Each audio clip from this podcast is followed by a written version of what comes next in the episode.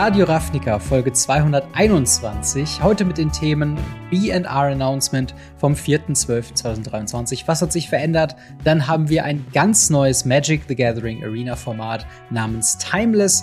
Und zu guter Letzt werden wir noch ein bisschen über Commander 2023 sprechen. Wie hat sich das über das Jahr verteilt? Das Lieblingsformat der Magic-Spieler. Wenn wir dann noch Zeit haben, etwas Ask Us Anything. Äh, aber bevor wir anfangen, ein kurzer Hinweis. Äh, viele von euch haben es vielleicht schon gelesen auf den Social Media Kanälen von Marc, äh, dass er momentan eine kleine Content-Pause macht. Das betrifft eben auch Radio Ravnica. Ähm, an dieser Stelle natürlich, Marc, wenn du es siehst, gute Besserung an dich, äh, ruh dich gut aus und äh, ähm, alles Beste nur an dich. Aber in der Zwischenzeit haben wir äh, einen Gast dabei, und zwar den Tobi. Wie geht's dir? Hi, grüß dich, Robin. Ja, mir geht's, mir geht's ganz gut. Schöne Grüße an die Radio Ravnica Community. Äh, ja, richtig cool. Freut mich sehr, dass du, freut mich sehr, dass du da sein kannst. Äh, für die Leute, die dich noch nicht kennen, woher kennt man dich denn? Wo liegen deine Stärken in Magic und äh, seit wann bist du denn so dabei? Also für alle, die mich nicht kennen, ich bin der Tobias. Ich mache seit 2020 ungefähr den YouTube-Kanal Elder Demon Highlander. Und ja, wie der Name schon verraten lässt, geht es da ähm, komplett um Commander-Content. Und ähm, ja, mich kennt man wahrscheinlich daher, dass ich immer Decktext mache zu den aktuellen Commandern aus der Spoiler-Season. Da bin ich immer relativ schnell mit ja. am Start und stelle dann die entsprechenden Commander vor und Karten, die man dazu spielen kann. Mhm. Und äh, seit einem Jahr gibt es ähm, auf unserem Kanal die Underworld Championship. Das ist ein ziemlich cooles Commander-Gameplay-Format, wo jeder von euch mal reingucken oder reinschalten sollte. Ähm, da spielen wir nämlich ein, ein Match Commander und das wird von mir und dem lieben Steffen zusammen moderiert. Und ich sitze auch gerade zufällig in dem Studio von Underworld Championship. Hier haben wir einen Greenscreen, den Robin natürlich auch ziemlich gut heute nutzen kann. Ja. Yes. Das, das auf jeden Fall. Und ich glaube, Marc war ja auch schon bei euch in dem, in dem ja, Studio, ne? Marc, Marc war sogar in der allerersten ersten Folge dabei. Sehr ähm, cool. An dieser Stelle cool. auch nochmal schöne Grüße raus an Marc und gute Besserung an dich. Ja, ja. die die erste Folge ähm, war Marc dabei. Da hat er leider nicht ganz so viel reißen können. Da hat er ein ein Reanimator Deck gespielt und ähm, ja, hat das Deck, glaube ich, von seinem, von seinem Freund bekommen, der an unserem Event-Drehtag dabei war. Ja. Und äh, ja, für alle, die mal Mark sehen wollen, wie er Commander spielt, das, kann, das könnt ihr bei mir auf dem Kanal nachholen. auf jeden Fall, auf jeden Fall. Schaut da gerne rein. Äh, und Thema deine Decktags. Äh, wir haben uns, glaube ich, äh, war es das erste Mal, wo wir uns äh, in, in Person getroffen haben in Barcelona auf der MagicCon? Mhm. ja, genau. Und du warst so verrückt. Du hast während die Previews auf der Bühne in der MagicCon in Barcelona waren, hast dich danach äh, bist du ins Hotel gegangen mhm. und hast dann noch im Hotelzimmer quasi ein Decktag gemacht zu, ich glaube, was Wilds of Eldraine Legendary Creature? Nee, äh ähm, wir saßen sogar beide zufällig äh, nebeneinander in der Vorstellung der Doctor Who-Karten. Und da wurde eine, ja. eine Doctor Who-Karte vorgestellt, zu der ich abends noch eine Decktech gemacht habe. Ja, ähm, ja das, war, das war schon ziemlich witzig, ja. Also und dann bin ich am, am, nächsten Tag auf die Convention gekommen und äh, da hast du, glaube ich, sogar schon gesagt, was, ist schon ein Video? ja, ich habe es dann bei mir im Abo-Feed gesehen und dachte so, was zum Teufel, wann, wann hast du das gemacht? Voraufgezeichnet kann es ja gar nicht sein und nee, äh, ja, crazy auf jeden Fall. Also, wenn ihr äh, auf Commander steht, schaut auf jeden Fall beim äh, Tobi vorbei auf Elder Demon Highlander. Ähm, aber bevor wir einsteigen, äh, ein ganz kurzer Hinweis, dass auch diese Woche gefuelt ist von Holy äh, mit diesem wunderbaren neuen Shaker, den ich aus dem Holy Adventskalender habe. Sehr gut, denn man kann nicht durchgucken. Das heißt, ihr könnt äh, nicht kommentieren, wenn ich mein äh, Holy Shake äh, mal wieder nicht ordentlich geshakt habe und unten so Ablagerungen sind. Aber Holy ist natürlich der Eistee bzw. der Energy Drink ohne Bullshit. Und ähm, ihr könnt auf weareholy.com slash radioravnica äh, euch alles anschauen, was wir bei Holy so haben äh, und eben noch was sparen bei den Meeting-Codes Ravnica10 äh, für 10% und Ravnica 5 für 5 Euro auf euren Ersteinkauf. Und das Beste ist, ihr unterstützt uns, Radio Ravnica, eben auch noch indirekt dabei. Das heißt, wenn ihr das mal ausprobieren wollt oder ihr es schon äh, ja, ausprobiert habt und ihr wollt mehr, Ravnica 10 für 10% äh, und Ravnica 5 für 5 Euro auf den Ersteinkauf. Und dann würde ich sagen, springen wir doch mal ein erstes Thema. Mhm. Und zwar die äh, BNR-Ankündigung äh, vom 4.12.2023. Wir hatten letzte Woche schon drüber gesprochen. Äh, sie haben angekündigt, dass sich was in Pioneer und Modern ändern wird. Überraschenderweise dazugekommen ist Pauper. Aber ähm, wir haben ein paar sehr, sehr spannende Änderungen, wie ich finde. Und sie haben sich ein bisschen mehr getraut, als ich ursprünglich gedacht hätte. Äh, fangen wir mal an mit, mhm. mit Pioneer. Ähm, und zwar einmal haben wir da jetzt Khan the Great Creator gebannt. Endlich. Ich bin seit gefühlt sechs Monaten dabei, dafür zu, zu äh, eine Kampagne zu starten, um ihn zu bannen, weil ich finde, das Design von dieser Karte ist fürchterlich.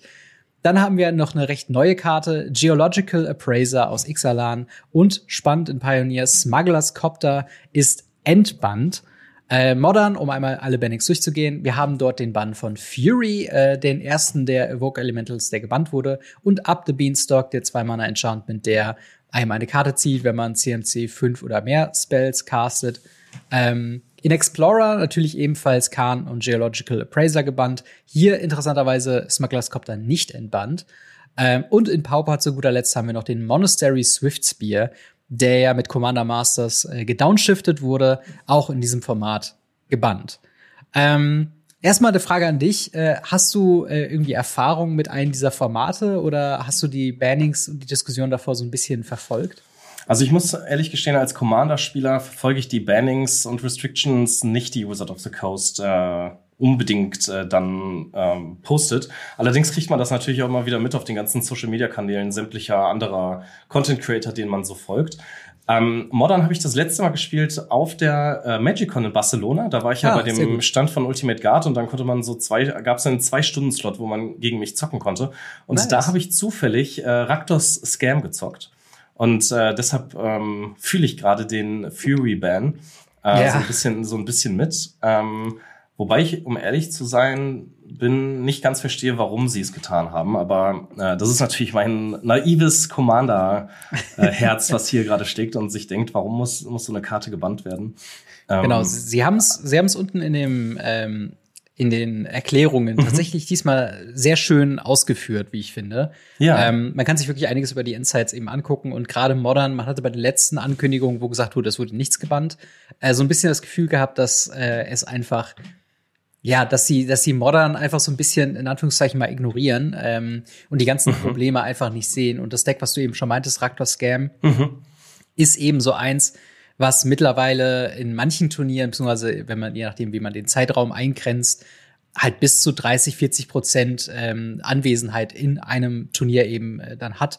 Mhm. Und äh, eben Fury selbst unterdrückt halt so viele Kreaturen-Decks. Also mit den Evoke Elementals und halt eben diesen starken Removal-Kreaturen mhm. sind quasi Sachen wie Humans, wie Spirits, wie Elfen, mit diesen ganzen ähm, ja, klassischen Kreaturenfalle einfach weggelaufen, weil ein Fury, den man for free durch Evoke mhm. casten kann, kann man halt einen ganzen Sport wipen, wenn jede Kreatur nur ein Toughness hat. Und äh, das hat einfach dafür gesorgt, dass es im Endeffekt nur noch Cascade-Decks gibt, äh, Raktor Scam und halt äh, Evoke Elemental beziehungsweise Up the Beanstalk Decks. Mhm. Und ähm, das war einfach keine schöne äh, Geschichte. Ich habe lustigerweise letzte Woche noch mit jemandem gesprochen, der sehr investiert in, in äh, Modern ist. Und er meinte, also er ist jemand wirklich, der seit zehn plus Jahren fast jede Woche Modern spielt. Ach, und der sagte auch selbst, momentan ist es wirklich echt ganz schlimm. Und ich glaube, dass sie Fury wirklich gebannt haben, ist schon ein Schritt in die wirklich richtige Richtung. Äh, Up the Beanstalk äh, tackelt halt so ein bisschen das, das Elemental Deck, was halt quasi um äh, Omnath, äh, mhm. Locus of Creation quasi gebaut ist. Das spielt ja noch mehr dieser Evoke Elementals. Und da wird's halt richtig lächerlich, wenn man einen Up ja, the Beanstalk gespielt hat, dann Evoke Elemental äh, eben for free castet und dann noch Karten zieht. Und das ist also mhm. Diese, diese, ja. diese Force of Will Kosten quasi komplett umgangen und noch eine Karte draufgezogen. Ähm, das, ja, ist, das ist so ein bisschen ja. der, ja, absolut. Also Up the Beanstalk, muss ich sagen, äh, ist auch eine extrem starke Karte. Wir hatten das auch in der letzten Folge Underworld Championship, da hat Till diese Karte ausgespielt. Ja. Und in Kombination, also ist jetzt natürlich aus dem Commander-Erfahrung, die ich gerade berichte, aber ja. da hat er auch mit dem neuen Dino Commander quasi eine andere Karte discovered. Mhm. Ähm, und, und das ging nur noch so mit Card Draw um sich her. Also das war ja. enorm, obwohl es in Commander ja deutlich mehr Verzauberungen gibt, die in Grün auch Karten ziehen lassen, wenn Kreaturen das Spielfeld betreten lassen. Aber Abse Beanstalk hat da in dem einen Match auch schon ziemlich viel gerissen. Und ja. das kann ich mir schon ziemlich gut vorstellen, ja. Absolut, absolut. Also in gewisser Weise, was ich, was ich zu den Modern Bannen bisher gehört habe, ist, äh, sind zwei Richtungen. Und zwar mhm. einmal so dieses, ähm, ja, okay, das, das, das geht schon in eine richtige Richtung. Ähm, aber dann noch eine viel lautere Stimme, was natürlich im Internet sind natürlich die kritischen Stimmen über die lauteren, die sagen, es hat halt nicht gereicht. Ähm, ja. Gerade sowas wie Orcish Bowmaster, mhm. The One Ring und selbst die anderen ähm, Evoke Elementals, das sind halt alles so Sachen, wo man, oder auch Grief, halt, ich glaube, Grief mhm. ist so mhm. das, der, der, der größte, das größte Problem auch aus dem Scam-Deck. Einfach äh, doppelt und dreifach gethoughtseized werden an Turn mhm. 1, macht, glaube ich, in keinem Deck Spaß. Und ähm, das hat, glaube ich, viele Leute eben dazu geführt, dass man sagt, okay, da hätte man Fury und Grief bannen sollen. Äh, ich weiß nicht, hast du Erfahrungen mit, mit Grief? Findest du ihn schlimmer als Fury oder glaubst also du? Ich, ich kann ja. das aus, aus der, aus der Modern-Brille nicht so gut beurteilen. Wobei ich finde, in einem 1 gegen 1 Match ist äh, Handkarten-Hate eigentlich äh, sieht man viel zu selten. Deshalb finde ich das gar nicht so schlimm oder finde ich das aus, aus meiner Brille, aus meiner Perspektive gerade ziemlich cool, dass sie den nicht gebannt haben. Mhm. Aber ich kann mir vorstellen, dass äh, zum Beispiel das, das Deck Raktos Scam, dadurch, dass sie Fury gebannt haben, generell so unattraktiv wird, dass man Grief gar nicht mehr bannen muss. Ja. Ähm, weil es, äh, ja, wie du schon sagtest, die, die böse Karte in dem Deck quasi schon, schon gebannt wurde. Ja. Ähm, ja, und halt, was da auch noch viel kommt, ist halt gerade Richtung Cascade. Also ja. äh, im Endeffekt, äh, wie das Cascade-Deck halt eben funktioniert, man hat halt sowas wie Crushing Footfalls oder Living End, versucht das halt so ein bisschen abzusetten und hat dann im Endeffekt ähm, zwei, drei Mana Cascade-Spells. Mhm. Einmal ähm, das der, der Cool-Spell, der allen Kreaturen plus eins plus null und Haste gibt äh, mit Cascade, ähm, dessen Name mir gerade nicht einfällt, aber im Artwork sind äh, lila Männchen zu sehen. Boah, ähm, ja. Und äh, Shardless Agent, äh, den kenne ich noch. Mhm. Und ähm, im Endeffekt spielst du einen von diesen beiden und hast dann entweder Crashing Footfalls, äh, zwei äh, drei Dreier Rhinos, die dann for free mhm. quasi drin sind, oder halt im Thema vom Living End hast du vorher den Friedhof gefüllt mit halt eben Cyclern und dann kriegst du quasi alle wieder.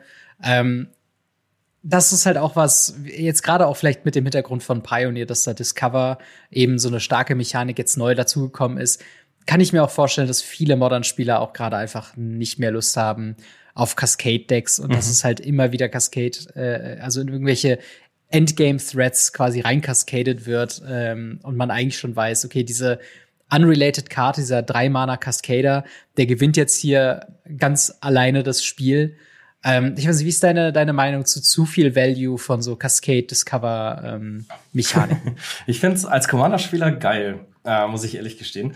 Ähm, ich finde es immer äh, problematisch in 1 gegen 1 Formaten, mhm. wenn man, wenn man da nichts gegen, gegen machen kann. Also, wie du schon sagtest, wenn das Ganze dann, dann mal anfängt und, und wirklich dann das Spiel beendet, ohne dass großartig Möglichkeiten sind, das Spiel noch zu reißen oder ein spannendes Spiel auch zu sehen, dann, dann finde ich, wird es problematisch und wenn der Spielspaß darunter leidet. Ja. Ähm, was, was ich dich allerdings fragen wollte, also ja. als umgekehrte Frage vom Gast an, an den Host, äh, findest du es nicht, nicht auffällig, dass die Herr der Ringe-Karten nicht gebannt wurden? Also, ja. äh, dass, dass der Ringe und Orkish Bowmaster quasi verschont wurden aus, aus den Bandings? Ja, also ich meine, sie, sie, sie sprechen ein bisschen über diese Thematik. Mhm. Ähm, sie geben hier halt eben einen Grund an, dass halt ähm, Orkish Bowmaster und The One Ring nicht so stark ähm, präsent seien wie halt so Fury und rein von den Prozenten her stimmt das auch. Wir hatten ja letzte mhm. Woche so ein bisschen die äh, ja, Spielrates eben gesehen und Fury war locker ganz weit oben, aber fairerweise war Orkish Bowmaster mit knapp 40 oder 30 Prozent in allen Decks halt auch nicht mhm. deutlich weiter hinten. Ähm, ich könnte mir vorstellen, dass da vielleicht auch eine, eine wirtschaftliche Komponente mhm. hinter ist, weil sie haben gerade erst die Holiday Sets released, die Definitiv, neuen ja. Collector äh, Booster dahinter und ja, sie sind halt auch immer noch heiß begehrt so. Also gerade die ähm, die Omnath Piles, die Money Piles, die spielen halt mhm. One Ring als quasi Fog Effekt mit äh, zieht dir drei Karten innerhalb von zwei mhm. Zügen. Das ja, ich sie argumentieren es ein bisschen, dass es halt immer noch auf der Liste quasi von denen ist. Ähm, aber auch gerade, dass alle Decks, die diese Karten spielen, jetzt gerade durch Fury ähm, auch ein bisschen geschwächt worden sind und man wollte nicht die komplette Grundlage quasi wegziehen. Man hat zum Beispiel gesagt, halt Raktos Game, ihr verliert jetzt Fury, ihr braucht jetzt nicht noch Orkish Bowmaster zu verlieren und dasselbe halt mit derselben Begründung halt auch vor Color Omnas, wo man gesagt hat, okay, klar, ihr verliert hier sogar zwei Parts, aber äh, The One Ring wollen wir euch noch nicht nehmen ob das so ein bisschen getrieben wurde von, wir wollen vielleicht noch ein bisschen mehr Herr der Ringe verkaufen. Ja, das, äh, definitiv. Äh, hängt da, glaube ich, schon mit dazu, aber äh, zumindest haben sie es jetzt hier im Artikel nicht weiter weiter erwähnt. So. Ja, ich, ich glaube, also so wie du schon sagtest, die, dass dieses äh, Herr der Ringe Holiday Set jetzt noch rauskommt, spielt, glaube ich, eine große Rolle, dass diese Karten nicht gebannt wurden. Vor allem ist, ja. glaube ich, auch jetzt den einen Ring zu bannen, ähm, also ich habe das Gefühl, der eine Ring ist so die ikonische Karte momentan ja. in Magic, weil natürlich auch der eine Ring mit äh, der jetzt an, an Post Malone verkauft wurde, ähm, das, das treibt, glaube ich, auch so ein, so ein bisschen die ganzen Unterhaltungen und so weiter. Und die Karte ja. möchte man, glaube ich, auch einfach nicht bannen. Ja, das stimmt schon, das stimmt schon. Aber wir können ja mal weitergehen zu, ja, äh, zu Pioneer, meinem persönlichen Lieblingsformat. Mhm. Und äh, ich habe es eben schon im Intro gesagt, äh, Khan the Great Creator ist gebannt. Äh, das freut mich tatsächlich sehr, wobei ich wirklich sagen muss, dass ich darüber äh, sehr verwundert bin. Denn äh, das Deck, was Mono, äh, was halt Khan spielt, ist Mono Green Nixos äh, Ramp Deck. Mhm. Ähm, das äh, ist gar nicht mehr so heiß gefragt aktuell. Also es ist wirklich mehr so ein Ding, ähm, das erklären sie auch in ihrem Artikel ganz gut, dass halt Khan the Great Creator allgemein andere Strategien zurückhält. Äh, hauptsächlich eben Artefakt-Synergien. Ähm, es, es gab am Anfang von Pioneer eben ein, ähm, ein Scissors-Deck, ein, ein Soul-Artefakt-Deck, was quasi versucht, Turn One irgendein äh, Tormund-Script oder Ornithopter zu spielen, dann äh, Enchant Artifacts drauf zu casten und dann damit anzugreifen. Khan the Great Creator durch seinen ähm, ja, Artefakt-Hate und, und halt eben Umgang, dass er eben Artefakte nicht aktivieren lässt, hat halt verschiedene Strategien immer weiter zurückgetrieben. Und ähm, wie gesagt, ich habe es letzte Woche schon gesagt, ich finde Khans äh, Activated Abilities of Artifact Your Opponent's Control can't be activated Satz. Ähm, plus, er hat halt eben noch ein komplettes Wishboard mit drin, wo man quasi sagen kann, hey, du hast sein, sein Sideboard mit 13 äh, sehr individuell ausgesuchten Karten für jede Situation bereit. Dein Schweizer Taschenmesser ist Turn 4 oder im Falle von ähm, von Monogreen Devotion Turn 3 einfach immer da. Man kann immer sofort casten, was man eben eben braucht. Das ist zu stark und äh, mich hat's gewundert, ehrlich gesagt, dass es so lange überhaupt dauert. Ich hätte es ja schon mhm. nach äh, äh, Brothers War irgendwie schon als Bann gesehen. Ähm, aber ja, ich meine, hast du schon Erfahrungen mit, mit Khan the Great Creator auch in Commander gemacht? Ist das auch so ein Hate-Piece äh, gegen ja. Artefakt-Decks? Definitiv. Äh, ich hatte ja eben in unserem Vorgespräch schon erzählt, dass ich einmal das Vergnügen hatte, gegen Kai Budde zu zocken. Mhm. Und ähm, in, in Historic Brawl. Und da war es so, dass ich auch ähm, die Incubate-Token auf dem Spielfeld liegen hatte und Kai Budde dann mit Khan the Great Creator aufspielte. Und ja. dann eigentlich verhinderte, dass ich diese, diese Incubate-Token halt auch ähm, zünden konnte. Und ähm, ja, ich habe das Spiel trotzdem noch reißen können, komischerweise, mhm. und, und äh, habe mich sehr darüber gefreut, aber ich habe mich auch sehr darüber geärgert. Ich finde allerdings ähm, die, die Fähigkeit, dass Artefakte nicht mehr aktiviert werden können, äh, gar nicht so schlimm wie du gerade. aber ja. ich muss auch gestehen, ich, ich zocke kein, kein Pioneer. Ich weiß nicht, in welchem Umfang das da vielleicht äh, noch mal viel ausmacht. Tatsächlich finde ich viel extremer die, die Möglichkeit, sein Sideboard quasi darauf auszulegen, ja. dass man dort ähm, ja alle möglichen ähm, ähm, ja, Antworten. Lösungen drinstecken, Optionen reinstecken kann, um ja. das, um das Spiel halt zu machen. Und das macht das Ganze halt zu einem äh, sehr, sehr unsymmetrischen Effekt. Also zum einen, Khan äh, hilft dir, dass deine Gegner nichts mehr machen können oder sie mhm. Artefakte nicht aktivieren können. Zur anderen Seite kriegst du einen Bonus. Und das ist eigentlich ein Effekt, den wir nur bei den äh, Phyrexianern gesehen haben, bei den ganzen ähm, ja, Elish Norns und so weiter, ja, ja. die, die so etwas haben und dann definitiv nicht so stark. Ich glaube, die, die Kombination aus diesen beiden Sachen ist das, was was, Khan the Great Creator einfach so unfair macht. Eben. Und halt auch ne, gefühlte Downsides, wie sowas, äh, ich glaube, The Stone Brain war aus dem Brothers War Set, was quasi äh, sich aktivieren lässt und du kannst mhm. aus dem gegnerischen Deck alle Karten eines Namens äh, raus-exilen direkt. Mhm. Ähm, und die Downside war damit begründet, dass du es auch garantiert nur einmal machen kannst, dass du diese Karte eben exilst. Aber Jetzt sagt Khan the Great Creator, du kannst ja eine Karte uh, You Own Outside the Game or in Exile, ähm, mhm. kannst du dir die auch wiederholen. Und das sag mal, äh, also so, zu den ja, Hochzeiten, zu den Hochzeiten hat halt äh, das Nixos Deck damit eben gewonnen, um halt immer wieder äh, Pieces oder relevante mhm. Hate Pieces aus dem Sideboard vom Gegner eben, äh, die reingekommen sind in Game 2 und 3, äh, eben raus zu exilen. Und irgendwann hat man Stonebrain zwei, dreimal aktiviert und dann ist halt komplett vorbei. Und das ist halt ich finde, Kahns Probleme sind sehr variiert und sehr viele. Zum einen, mhm. was ich, also ich weiß auch, dass dieses Artefakt-Aktivierungsthema ähm, ist nicht das größte Problem davon. Mhm. Was du halt meinst, das Wishboard ist ein Problem, mhm. aber halt auch eben diese Downside-Aushebeln von äh, sehr, sehr starken Effekten. Es gibt auch einen Wrath-Effekt, der sich dann exiled auf dem Artefakt. Ähm, Ach krass. Und okay. allgemein ist es halt einfach, es ist halt einfach kein, keine gut designte Karte. Es ist eine ja. sehr broken Karte. Auch wenn das Mono Green Devotion wahrscheinlich jetzt für alle Zeiten gilt. Ich weiß nicht, wie relevant äh, das noch sein wird, äh, weil auch Khan, muss man dazu sagen, auch noch Teil einer Infinite Combo war mit mhm. ähm, dem, äh, dem, dem Schleier von, von Liliana, der quasi Planeswalker-Fähigkeiten quasi mehrfach aktivieren lässt. Und dann kannst du quasi äh, ja Artefakte cyclen, äh, weil sie die Combo zu erklären ist sehr schwer, aber ja, es hat okay. diesen eine, eine eine modale äh, Karte, die auf der Frontseite ein Artefakt ist, auf der Rückseite ein ähm, eine, eine Sorcery und du kannst quasi die Sorcery immer wieder casten und dadurch, dass es aber an der Frontseite eben ein, ein Artefakt ist aus dem Exile, kannst du die quasi dir trotzdem immer wieder reinholen, obwohl die Sorcery sagt Exile so. Discard. Und Ach, verrückt. Es gibt wirklich so Loopholes, ähm, womit das Deck halt auch gewonnen hat gegen eben Control-Decks, die dann alles andere quasi beantwortet haben. Und ich, ich bin froh, dass Khan weg ist. Das ist keine schöne Karte für, für Pioneer und Explorer. Ähm, wo, wo ich tatsächlich argumentieren würde, ob das eine gute Entscheidung war, jetzt schon zu bannen, ist Geological Appraiser. Ja. Äh, vier Mana 3-2, wenn er ins Spielfeld kommt, discovert er für drei. Das heißt quasi wie äh, Bloodbraid Elf. Äh, es wird halt cascaded, äh, also die Karten aufgedeckt, bis man einen Spell mit Mana Value drei oder weniger hat. Meistens hat das Deck halt eben damit funktioniert, dass man eben ein äh, Kopiereffekt gefunden hat. Also ein Spark Double, ein äh, Glaspool Mimic oder sonstige Sachen. Äh, wobei man dann quasi reinkaskadet, weil man die dann durch Discover for free gecastet hat, kann man den Geological Appraiser damit kopieren und nochmal kaskaden und hat quasi eine endlos Schleife an Value, den man sich quasi da rausholen kann.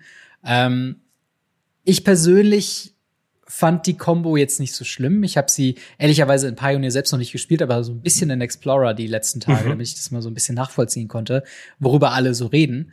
Ähm, und im Endeffekt kannst du das Deck komplett aushebeln, wenn du dir Instant Speed Removal offen hältst, für den Zug, womit du rechnest, wenn quasi discovered wird. Weil was dann passiert ist, so Geological Appraiser wird ausgespielt, es wird discovered auf einen Glaspool Mimic oder einen Kopiereffekt. Dann, wenn der Kopiereffekt quasi auf dem Stack liegt, kannst du den Geological Appraiser einfach zerstören. Glaspool Mimic kommt rein, findet nichts zum Kopieren und wird auch automatisch zerstört. Combo vorbei. Mhm. Und das ist halt so ein bisschen was, ähm, wo ich, wo ich mir nicht sicher bin, ob da vielleicht der, der Hate-Zug ein bisschen zu laut war. Aber auf der anderen Seite muss ich sagen, dass diese Art von Decks für Pioneer auf jeden Fall nicht gesund ist. Also Leute und Decks müssen sich oder, oder Leute im Deckbau müssen sich sehr darauf vorbereiten. Es muss dieser Instant Speed Removal im Deck oder im Sideboard ausreichend vor, vorhanden sein, damit man eben intervenieren kann. Und ich kann nachvollziehen, dass sie hier gebannt worden sind. Und ähm, ähnlich wie mit den Cascade Decks in Modern ich glaube, die Leute haben auch einfach die Schnauze voll von äh, quasi gewonnen durch Deckbuilding-Restriktionen, weil das Deck natürlich auch so aufgebaut ist mit mhm. ähm, Dual-Karten, dass keine andere Mana-Value, also sie können mhm. nur in einen Kopierer rein kaskaden sozusagen. Ja, ähm, wobei ich, ich muss sagen, mir gefällt sowas. Wenn Leute sich Gedanken machen darüber, wie ja. sie zwingend eine Strategie auch umsetzen können. Also, wie du schon sagtest, dass man beim Deckbau explizit darauf achtet, dass man nur in gewisse Karten reinkaskadet finde ich so enorm klug und das gefällt mir. Deshalb finde ich, sollte es eigentlich belohnt werden, wenn Leute sich so coole Sachen ausdenken. Aber ich kann natürlich ja. verstehen, wenn du sagst, so, das äh, passt, das passt beim Spielen oder macht beim Spielen keinen Spaß mehr. Was mich gewundert hat bei der Karte, also bei Geological Appraiser, war, dass es eigentlich eine funktionale Kopie vom Bloodbraid 11 ist. Ja. Klar, also hier steht jetzt Discover drauf und er ist nicht grün, aber eigentlich ist er von den, von den Werten her, glaube ich. Ah nee, er hat auch keine Eile. Er Stimmt, hat, er hat Haste, keine Eile. Genau. Aber, aber das macht ja eigentlich nicht so viel jetzt aus bei der Karte. Und äh, beim Bloodbraid 11 habe ich solche Diskussionen noch nie mitbekommen, obwohl er ja eigentlich auch für mhm. drei cascaded, weil er vier Mana-Value hat. Also Discover 3 und, und, und so weiter ist, ist ja, glaube ich, dann ist gleich, oder? Oder vertue ich mich da gerade? Cascade ähm, 3 und Discover 3 wären dasselbe, oder? Ja, ja, quasi. Also bei Discover mhm. hast du die Option, halt anstatt die Karte zu casten, sie auf die Hand zu nehmen. Ähm, ja, okay. Das ist quasi so eine kleine Upside sogar noch darüber. Mhm. Aber ja, es ist quasi ein funktioneller Reprint, ähm, auch mit denselben Statline, halt ohne Eile mhm. und halt in Mono Red. Ähm, tatsächlich, ich habe den mal probiert in meinem Raktos Midrange Deck in, in Pioneer. Ähm, ja. Sowohl halt, also halt hauptsächlich auf Arena äh, und dann halt Explorer logischerweise. Mhm. Aber ähm, ich, ich fand es halt einfach nett. Also ich habe den quasi in Anführungszeichen fair gespielt, mhm. äh, wo ich einfach, oh, ich bin in ein äh, Fable of the Mirror Breaker reinkaskadet oder hier ein Removal Spell von Top of the Library. Und das Gute ist halt dabei Discovery, wenn du den dann gerade nicht casten kannst, nimmst du ihn auf die Hand und mhm. bist quasi auch wieder ready. Und mit dem Midrange Deck willst du ja immer deine Antworten äh, quasi da haben. Ja. Ähm, und deswegen bin ich ein bisschen sad, dass sie ihn gebannt haben, vor allen Dingen, weil sie die, ich sag mal, in Anführungszeichen schlimmeren Kombokarten, mhm. äh, Trumpeting, Carnosaur und Quintorius Kant, äh, halt eben drin gelassen haben, aber auch da mit der Begründung, dass sie das Deck nicht komplett wegexen wollen. Sie wollen halt mhm. nur äh, Geological Appraiser bannen, weil es ist der günstige Discoverer für drei. Also es gibt Karten, die discovern für weniger ähm, auch, auch für, für günstigere Mana-Value. Aber Ge Geological Appraiser ist quasi das Schnellste, was du haben kannst mit Mana Acceleration, dass du Turn 3 discovern kannst und wenn dann halt niemand vorbereitet ist, ist das Spiel vorbei. Ah, okay. ähm, das ist quasi so ein bisschen die Hauptbegründung. Und äh, Trumpeting Carnosaur ist halt sechs Mana, discovered für fünf. Den kannst ja, du halt okay. noch für drei Mana quasi channeln, um drei Schaden zu einer Kreatur oder Planeswalker zu machen. Und Quintorius, das ist halt dann der absolute Combo-Kill weil der quasi für, von sich aus, sobald du eine Karte vom Exile castest, eben zwei Schaden macht und äh, du zwei Leben bekommst. Das heißt, mhm. du kannst Quintorius mit Spark Double oder anderen Effekten selbst kopieren und hast dann diesen, Ach, äh, wenn du endlos discoverst, quasi diesen, diesen Drain-Effekt mit drin und gewinnst quasi mit dem Elefanten selbst. Ach, ähm, krass. Was halt bei dem anderen Deck nicht so der Fall ist. Da brauchst du halt ja. Eldritch Evolution und ja, es ist, es wird ein Deck wahrscheinlich bleiben. Es wird wahrscheinlich auch noch mhm. ein sehr starkes Deck bleiben. Und ich bin gespannt, ob sie nochmal zurückgehen müssen und sagen müssen, hey, äh, es hat nicht gereicht, Quintorius muss auch noch gebannt wer werden. Ähm, aber äh, vielleicht sagen sie auch irgendwann, dass Geological Appraiser wieder entbannt werden kann, so wie sie es jetzt mit Smugglers Copter gemacht haben. Ähm, zwei Mana, drei, drei Vehikel mit Flying äh, und Crew 1. Und wenn man, wenn er angreift oder blockt, kann man eine Karte ziehen äh, und muss dann eine Karte abwerten, äh, abwerfen. Der Looter-Scooter, wie man ihn auch gerne nennt. Ähm, hast du mit ihm schon mal gespielt und wie sind deine Erfahrungen mit Smugglers Copter? Ähm, um ehrlich zu sein, habe ich mit dem noch nicht gespielt, weil Fahrzeuge nicht so mein bevorzugter Artefakt-Typ ist. Mhm. Also ich finde generell cool, dass sie so ein so ein, ähm, ja, ein Fahrzeug als Artefakt darstellen, das man auch äh, bemannen kann, wie es ja auf Deutsch heißt. Nicht ja. Crew, sondern bemannen, indem man selbst Kreaturen quasi da reinsteckt, um, um damit anzugreifen. Das finde ich eigentlich eine witzige Sache. Ich muss allerdings gestehen, mir ist das zu anstrengend, ein Deck darum aufzubauen, mm, um mir Gedanken verstehe. zu machen, welche Kreaturen können da rein, die ja. auch natürlich getappt werden möchten. Mm. Ähm, das ist, ist mir immer bisher zu, zu kompliziert gewesen oder ja. zu, zu anstrengend, neben den ganzen anderen Decks, die man natürlich immer so gerne bauen möchte. Deshalb habe ich mit Fahrzeugen, um ehrlich zu sein, keinen, ähm, keine Erfahrung gemacht. Aber warum ist die überhaupt gebannt worden? Ich meine, eine Karte zu ja. ziehen, äh, um einmal pro Zug, wenn ich es richtig verstehe, nämlich wenn sie angreift oder blockt, hm. ähm, finde ich jetzt nicht ultra stark. Also sie wurde tatsächlich äh, am, äh, im Dezember 2019 gebannt, ähm, mhm. was sie halt hier im, im Artikel auch schreiben. Äh, das war damals die Phase, wo sie quasi Pioneer äh, fein geschliffen haben innerhalb von äh, wenigen Monaten, wo es mhm. wöchentliche Bannings gab, wo sie wirklich gesagt haben, okay, ja äh, das Einzige, was wir in Pioneer bannen, sind die Fetchlands, weil wir wollen eine Abgrenzung haben zu Modern. Mhm. Ähm, und jetzt quasi Go Nuts. Wir, wir gucken, was sind die schlimmsten Decks, die ihr bauen könnt, bannen daraus Sachen, dann wird wieder geguckt, wie stark ist das Format, äh, bannen dann wieder weg, bis man quasi ein gutes, midrangiges Format hat, was halt quasi der Identität ähm, so dazugehört. Und Smugglers Copter ist, ähm, ich würde sagen, der günstigste ähm, das günstigste Vehikel, was immer noch äußerst stark ist. Denn man kann es halt quasi, dadurch, dass es farblos ist, in jedem Kreaturendeck mhm. spielen. Und fast jede, also nee, de facto jede Kreatur, die auch nur einen Schadenspunkt äh, machen kann oder eine Power hat, kann dieses Ding crewen und du abwertest quasi ein, äh, eine Ein-Damage-Kreatur zu einer Drei-Damage-Kreatur, die noch fliegt und dir eben noch Karten zieht, beziehungsweise mhm. diese Card Selection gibt. Und ich glaube, damals, ähm, als es gebannt wurde, war das ein fester Teil von Mono Black Agro, ähm, was halt eben Thoughtseize oder Fatal Push Turn 1 gespielt hat, äh, Turn 2 eben Smugglers Copter und dann quasi Turn 3 schon direkt loslegen konnte, irgendwas zu spielen, das zu crewen, direkt anzugreifen, äh, sich die, die Karten eben zurechtzulegen äh, mit den starken Antworten, die eben Schwarz hat. Und ähm, ich, ich muss auch sagen, ich bin mir nicht sicher, ob das eine gute Idee ist, Smuggler's Copter ähm, zu entbannen. denn es ist schon, also sie war relativ schnell gebannt worden im damaligen Standard, in äh, ja, Kaladesh Aether Revolt Standard, weil es halt eben genau dieser Punkt ist. Sie machen halt Agro-Decks äh, zu stark. Ähm, die Card Selection, die du bekommst, äh, und dieses halt, ja, jede Runde, wenn du keine fliegenden Blocker hast, eben äh, angreifen zu können. Es kann halt echt ein Problem werden. Auf der anderen Seite gibt es auch das Argument, dass man sagt, okay, äh, wir wollen halt mehr äh, verschiedene Decks belohnen. Meine große Befürchtung ist, es wird einfach in Absan Greasefang gepackt, als eine weitere Möglichkeit, eben Vehikel im Deck zu haben. Auf der anderen Seite halt eben, äh, ja, Karten abzuwerfen. Denn, äh, äh kennst du das Greasefang-Deck in, in mhm. Pioneer? Okay. Grob gesagt ist es äh, ein Combo-Deck, was versucht, äh, mit Grease, Greasefang, Akiba, äh, Boss, ähm, ein Vehikel, äh, meistens Parhelion 2, ein lächerlich großes Vehikel in den ja. Friedhof zu legen, äh, Greasefang auszuspielen, das zu reanimieren weil es dann Haste bekommen hat, mit Greasefang zu crewen und dann anzugreifen. Und äh, das kann halt eben ähnlich wie lustigerweise Discover dafür sorgen, dass ähm, man Turn 3 eben für 13 Schaden in der Luft angreift mit eben ein paar Helion und dann ist das Spiel meistens vorbei. Smugglers mhm. Copter ist ein synergetisches Piece, das da drin, also was man auch zu Not reanimieren kann, um halt Karten zu ziehen was auch noch die Combo ermöglicht, indem man halt, wenn man mit dem angegriffen hat oder geblockt hat, eine Karte abwerfen, ist eigentlich eine Downside. In Greasefang ist es eine Upside, weil du ja. dann deinen Friedhof füllst, um die halt zu reanimieren. Und ja, es ist. Ähm, aber wird in dem wird in dem Format nicht mit Graveyard Hate gespielt? Also in Commander Doch, wird ja, ja gefühlt jede dritte Runde irgendein Friedhof aus dem Spiel entfernt. Ähm, oh, hier ja. auch, okay.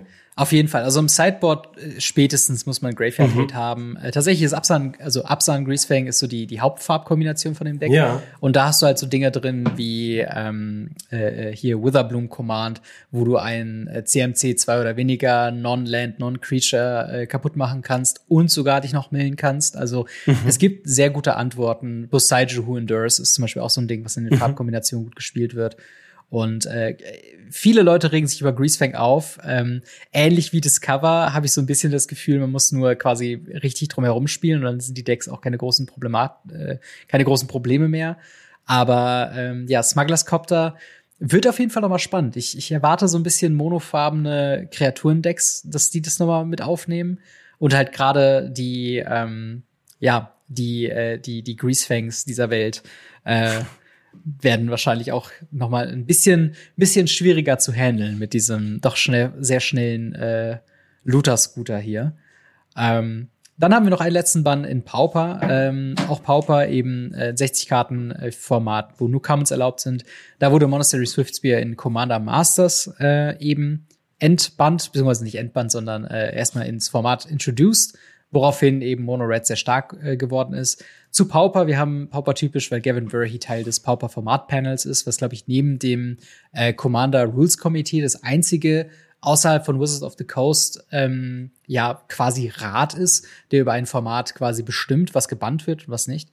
Ähm, und es gibt einen sehr ausführlichen Artikel.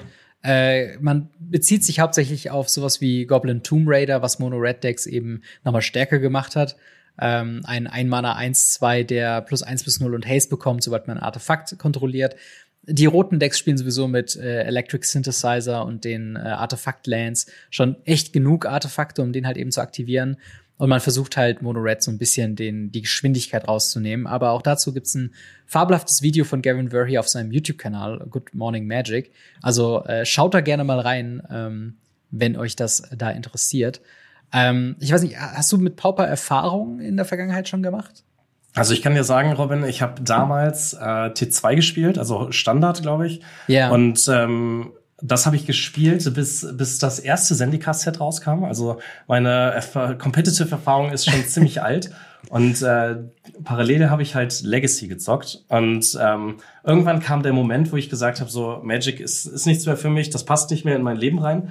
Mhm. Und ähm, mit dem Dominaria-Set, was äh, 2018, glaube ich, rauskam, habe ja. ich wieder angefangen mit Magic. Und da habe ich nur noch Commander gespielt. Und als ich da wieder angefangen habe, habe ich mir nur gedacht, Alter, wo kommen diese ganzen Formate her? ähm, was natürlich eine, eine richtig coole Sache ist. So kann natürlich jeder das zocken, worauf er Bock hat. Aber ähm, ich komme auch gar nicht hinterher, die ganzen Formate mal auszutesten. Weil ja. das Verrückte ist ja, in Paper gibt's andere Formate, in Arena gibt's andere Formate. Und ähm, ja, da habe ich auch, um ehrlich zu sein, gar nicht mehr so richtig den Überblick. Verstehe. Wobei Pauper eine Sache ist, die mein Bruder immer gerne in unserer Playgroup äh, forcieren möchte und sagt, ja, lass doch mal Pauper-Decks bauen und so weiter. Aber so richtig hat sich das bei uns im Freundeskreis noch nicht durchgesetzt. Also ich kann, ich kann auf jeden Fall sagen, äh, ich war letzte oder vorletzte Woche war ich auf einem äh, Berliner Pauper-Turnier und die Pauper-Community ist großartig, weil sie halt wirklich mhm. rein aus Leidenschaft quasi dieses Format hochhalten. Ähm, mhm. Halt auch, dass Gavin Burr hier einfach so ein Pauper-Fan ist und dann in diesem Format-Panel eben drin ist, ist halt echt eine gute, äh, gute Geschichte, weil, also wenn man sich allein den Artikel anguckt, warum diese Pauper-Bannings eben drin waren und was sie diskutiert haben, was nicht. Das ist zehnmal so ausführlich wie für alle anderen Formate. Mhm. Und ähm, es macht wirklich Spaß. Es ist ein sehr accessible Format, dadurch, dass halt alle Commons super günstig sind, bis auf mhm. wenige Ausnahmen. Ähm, aber ich kann es wirklich nur, nur raten. Und ich würde auch sagen, dass das Mono-Red-Deck, ähm, zumindest was ich bisher so beobachtet habe in Pauper, ähm, ja, auch wirklich ein Problem war, beziehungsweise zu schnell war, zu stark war. Äh, und Pauper allgemein in letzter Zeit sehr schnell geworden ist, was glaube ich nicht jedem gefällt. Und da mhm. bewusst dran zu gehen und zu sagen, wir nehmen ein bisschen die Geschwindigkeit raus, ist glaube ich eine ganz ganz feine Sache. Also generell ähm, finde ich den Monastery Swift Spear ist ja eh generell in vielen Formaten eine gespielte Karte, ja. ne? Also ich glaube, Mono Red. Wird der, ja, ja, definitiv, aber gefühlt in jedem Format, oder? Ja. Also, also in, in Commander auch auf jeden Fall. Modern, soweit ich weiß. Also das ist schon, ex aber ich finde sie auch extrem cool, um ehrlich zu sein. Total, total. Es ist halt eine sehr einfache Kreatur, ein sehr einfaches Design und äh, funktioniert halt mit äh, Burn so gut äh, wie mhm. keine andere Karte, dank Prowess halt eben. Ähm, aber ja, ich würde sagen, soweit erstmal zu der BNR-Ankündigung. Äh, die Frage natürlich an euch. Wie findet ihr die Band and Restricted Ankündigung, die da kommt? Habt ihr euch mehr erhofft? Habt ihr euch weniger erhofft? Seid ihr ein bisschen äh, sad, das, die eine oder andere Karte gehen zu lassen? Oder hättet ihr euch sogar noch mehr gewünscht? Schreibt uns gerne in die Kommentare oder ins Discord. Und äh, wir machen mal weiter mit einem niegelnagelneuen äh, Magic the Gathering Format. Du hast das ja eben lustigerweise gesagt. Es gibt so viele Formate in Magic und Wizards of the Coast sagt, es reicht noch nicht. Wir haben ein neues Magic Arena Format namens Timeless. Ähm, und die, der, der Bierdeckel-Pitch von Timeless wäre wahrscheinlich äh, ein Vintage auf Arena. Das heißt, alle Karten, die auf Magic Arena sind, das heißt auch alle äh, Enchanting Tales oder alle Strixhaven ähm, Masterpiece-Karten oder, oder diese Bonus-Sheet-Karten, all diese Karten aus der Geschichte von Magic, wo ja auch echt ein paar richtig starke Dinger dabei sind, wie halt eben Demonic Tutor, Channel und so weiter und so fort, die sind quasi legal in diesem Format. Es werden auch in Zukunft keine Karten in diesem Format gebannt, sondern restricted. Und da kommt eben auch nochmal die Parallele zu Vintage eben rüber, dass man eben sagt, man versucht das Format gesund zu halten, dadurch, dass eben keine Karten rausgenommen werden, sie werden nur auf eins limitiert.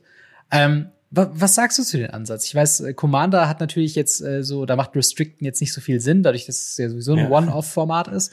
Aber glaubst du, dass das eine ganz gute Möglichkeit sein könnte, ein Format fair zu halten? Ja, definitiv. Also ähm, mir gefällt das Timeless-Format übrigens sehr, auch wenn ich eben gesagt habe, es gibt zu viele Formate und ja. ich, ich weiß gar nicht, wann ich die alle zocken soll. Mir gefällt es ziemlich gut, weil mir der Ansatz gefällt, äh, zu sagen, alle Karten, die Magic zu bieten hat, in einem Kartenpool sind für den Deckbau verfügbar. Das gefällt mhm. mir sehr gut. Und äh, Restricted ist auch eine, eine gute Sache, um zu sagen, die Ka Karten sind enorm stark und ähm, ja, aber du hast sie gesammelt und deshalb wollen wir dich jetzt nicht bestrafen dafür, dass du ein Playset hast oder möglicherweise zwei, weil du zwei Decks hast. Und ähm, ja, und deshalb werden sie nur restricted und du kannst sie trotzdem. Noch, wir sind jetzt gerade in Arena, da macht das wahrscheinlich mit dem Tauschen gerade nicht so viel Sinn, aber du kannst trotzdem immer noch mit deinen Lieblingskarten spielen, wenn du es möchtest. Ja. Und, und sie werden dir nicht aus deinem Deck rausgenommen. Und das finde ich eine, eine gute Sache, weil ich kenne den, den Frust sehr gut noch, wenn, wenn du Lieblingskarten hattest und äh, dann wird gesagt, so, nee, tut mir leid, in diesem Format gibt's diese Karte leider nicht, du kannst damit nicht spielen. Und ähm, das, das finde ich schade einfach. Und das, dieser Ansatz gefällt mir echt sehr gut. Ja, auf jeden Fall. Also ich muss auch sagen, ich, ich mag diesen Aspekt ähm, eben so ein bisschen äh, zu sagen, okay, go nuts. So, mhm. habt einfach Spaß mit den Karten, die so super broken sind. Denn es war schon ein bisschen enttäuschend, als Strixhaven angekündigt worden sind und ich habe damals noch mehr Arena gespielt, als ich es mhm. heute tue. Äh, und war auch ein großer Fan von Historic, weil es sich so angefühlt hat wie eine Art ähm, ja Modern oder oder mhm. Pioneer in Arena. Ähm, und hab, dann war dann ein bisschen enttäuscht, als dann zum Beispiel sowas wie äh, Path to Exile oder Swords to Plowshare, ja. ich weiß gerade nicht mehr, welche Karte das war, in Strixhaven quasi angekündigt worden ist, aber schon von vorhinein gebannt worden ist mhm. aus ähm, ja, Format-Health-Gründen. Wahrscheinlich der richtige Call, einfach nur zu sagen, okay, wir haben gerne starke Kreaturen und nicht allzu starke Antworten mhm. in unserem Format, damit man Kreaturendecks gut spielen kann. Aber irgendwo fehlt dann eben dieser, dieser Ansatz zu sagen, okay, ich will mit meinen Karten, die ich im Draft ja spielen kann, du kannst ja die ganzen Broken-Karten im Draft, wenn du sie im Booster geöffnet hast, ohne Probleme spielen. Mhm. Aber wo sind dann die äh, ja, Constructed Äquivalente dazu?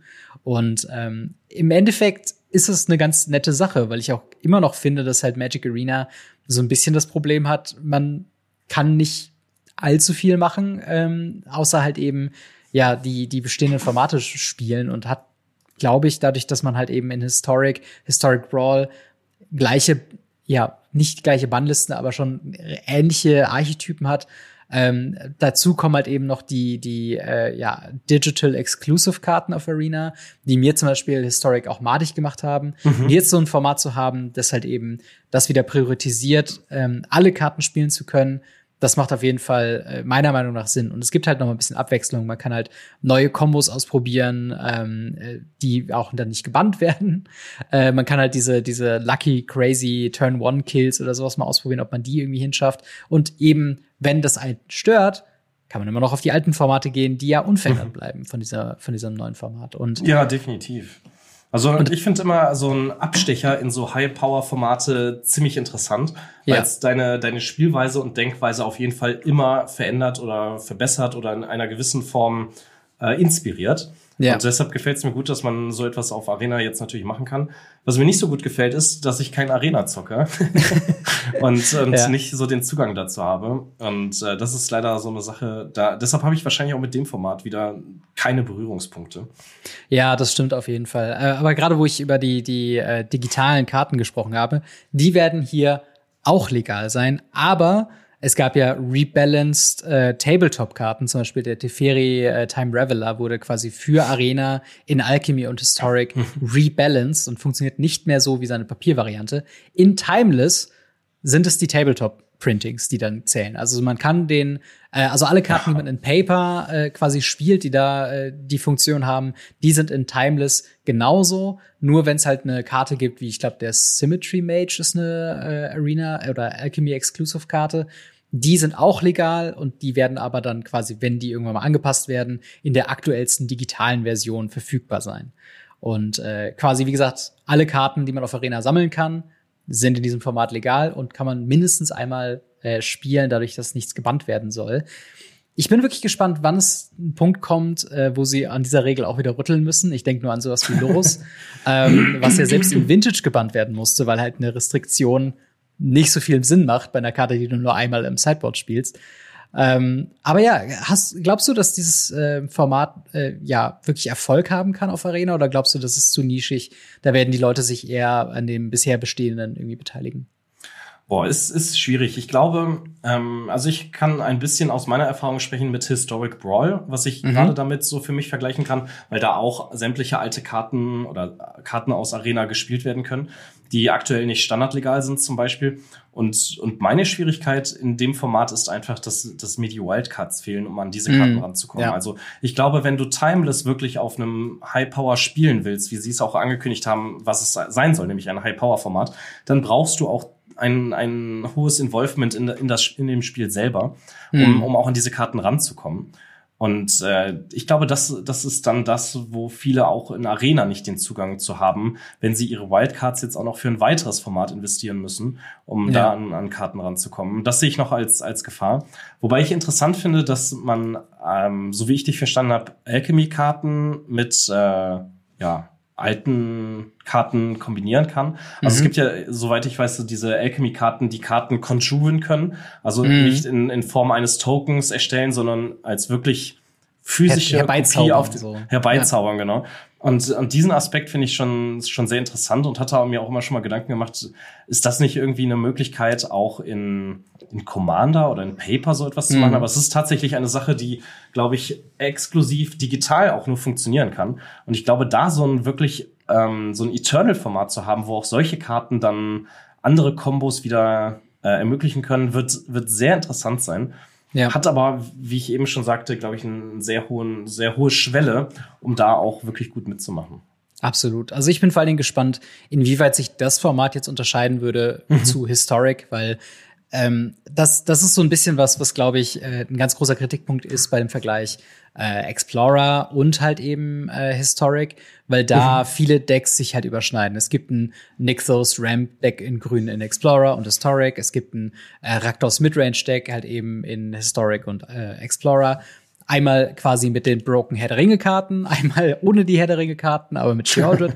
und das ist halt, wo man ne Same Same hat. Und mhm. ich glaube, Timeless hat auf jeden Fall die Möglichkeit, ein eigenes äh, individuelle ähm, ja, Identität zu formen. Aber ja, ich, ich bin gespannt, ob das Kartendesign das halt auch hergibt. Wenn, ja. äh, das Ganze wird übrigens äh, launchen am 12. Dezember, also gar nicht mehr so lang ähm, Ach, äh, weg. Äh, zusammen mit dem äh, Arena-Version von Khans of Takir äh, wo ja die Fetchlands drin sein werden. Das heißt, ähm, mit Fetchlands ein High-Power-Format, äh, da können sich auf jeden Fall einige freuen. Äh, wobei natürlich das auch in Historic legal sein wird. Also das ist jetzt kein Timeless-exklusives Feature, aber das war so ein bisschen die Herangehensweise, wo man gesagt hat, okay, wir kriegen die Fetchlands jetzt auf Arena, dann lass uns doch auch mal ein bisschen am Power-Level hochschrauben.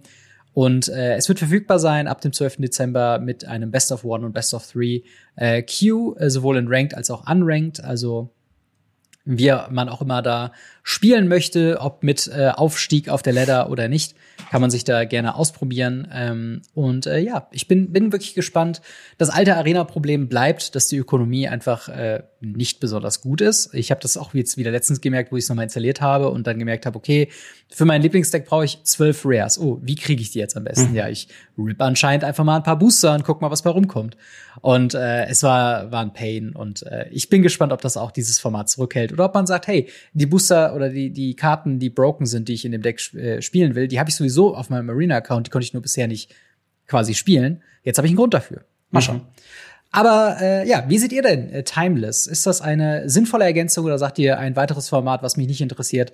Schreibt uns gerne in die Kommentare oder ins Discord. Und äh, ja, ich würde mich da freuen, eure Einschätzung zu hören, gerade von den Leuten, die auch mehr Arena spielen als ich. Denn das ist ja auch kein Geheimnis, dass ich nicht viel Arena spiele. Deswegen gerne in die Kommentare, ob ihr euch da mehr Abwechslung in den Formaten wünscht.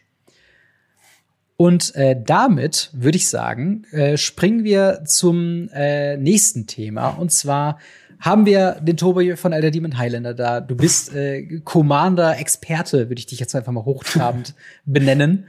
Ähm, und da äh, sind wir hier gerade im Dezember 2023. Das heißt, es wäre ja ganz optimal, ein bisschen über das Jahr zu recappen, mhm. wie sich denn das Commander-Format verändert hat in der Zeit. Ähm, ganz kurz gesagt, wie würdest du sagen, hat sich Commander in diesem Jahr verändert? Äh, in, in eine positive Richtung oder eher in eine negative Richtung? Ähm also ich würde generell sagen, erstmal in eine positive Richtung. Ähm, da mir nicht so viele Shitstorms aufgefallen sind gegenüber Wizard of the Coast, was, äh, was das Commander-Format angeht. Also ich erinnere mhm. mich zum Beispiel an, an Zeiten, da kam dann das erste Secret Lair raus mit den Karten von ähm, Walking Dead. Ja. Und äh, da war natürlich ein großer Aufschrei, ja, die Karten müssen in Commander gebannt sein, unser Format, bla bla bla. Mhm. Die Leute sind ähm, auf die, gefühlt auf die Straße gegangen, um um äh, ja, ihren Shitstorm loswerden zu wollen. Und dieses Jahr empfand ich es als relativ ruhig. Und ich glaube, die Leute haben sich eher gefreut über Neuerungen, die erschienen sind. Also wir hatten zum Beispiel dieses Jahr äh, eben schon erwähnt, den einen Ring, der ganz besonders äh, war in diesem Jahr als, als Highlight. So, wer wird den einen Ring ziehen? Wo mm, wird der gezogen? Ja. Und, und so weiter. Und es gab viele positive Sachen, die die Leute erfreut haben.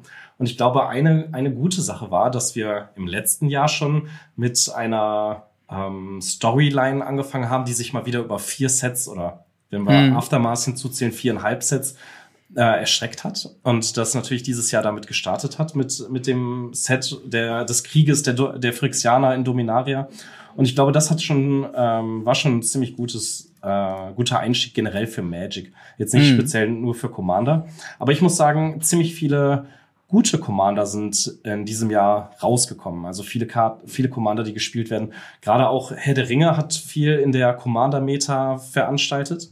Und ich denke auch zum, zum Positiven, auch wenn man mm. Orkish Bowmaster und den einen Ring vielleicht in dem einen oder anderen Format gebannt gesehen hätte am liebsten, ähm, war das schon eine, eine gute Entwicklung. Ja, es ist auf jeden Fall spannend, äh, wie viel Commander-Stuff äh, rauskam. Ja. Also äh, die reinen Set-Commander-Decks, also gerade so äh, alles, was halt zu Booster-Sets dazukommt, äh, waren in diesem Jahr 17 individuelle neue ja. Decks. Und dazu kommen dann noch die äh, fünf Decks von Commander Masters. Wir mhm. haben noch die Doctor Who äh, Sachen ähm, noch dabei gehabt. Wir haben drei Secret Lair exklusive oder zwei Secret Lair exklusive ähm, Commander Decks gehabt, mhm. die quasi, ich glaube, zehn Karten waren es im äh, individuellen Art quasi gebracht haben. Ähm, und allgemein hat man so das Gefühl, äh, gerade ich als jemand, der nicht so viel Commander spielt, natürlich spiele ich Commander, aber nicht so äh, exzessiv mhm. und so viel dass es wirklich, wirklich, wirklich viel ist für einen Commander-Fan, der das Format kontinuierlich mitnehmen ja. möchte, äh, quasi da on top zu bleiben. Oder ist es, würdest du sagen, ist es an einem Punkt angekommen, wo es zu viel ist? Oder würdest du ja. sagen, dass sich das jetzt quasi schon fast wieder ausgestreckt hat im Sinne von jetzt äh, gewöhnen wir uns quasi schon dran. Nein, auf gar keinen Fall. Also das ist der einzige negative Aspekt, der, der geblieben ist, dass die Anzahl an Commander einfach unglaublich viel ist. Also es gibt ein, ein Short-Video vom Almost von MagicBlocks.de. Der mhm. hat ein Short-Video gemacht, wo er gesagt hat, hier, ich stelle, ich, ich weiß nicht mehr genau, wie es ging. Es war auch gar nicht, es ist auch schon relativ alt. Und da hat er dann gefühlt gesagt, so, ja, ihr könnt jetzt ja mal äh, zufällig screenshotten und gucken, welchen Commander ihr habt und äh, und ähm, hat dann ein Short-Video gemacht, wo jeder Frame ein anderer Commander war. Ja. Und er hat es nicht mal, er hat dann, glaube ich, alle Commander geschafft, die bis zu diesem Zeitpunkt erschienen sind. Und es hat oh, gerade mal in ein, in ein Short-Video gepasst. Und dann ja. war sein Abschlusssatz so nach dem Motto, ähm, ja, und das Jahr ist noch nicht zu Ende und es kommt noch ja. mehr. Und das ist, das ist immens natürlich, ne? da auch zu filtern, welcher Commander passt jetzt, passt jetzt für mich und wo baue ich jetzt ein Deck. Das ist natürlich ähm, enorm, enorm schwierig.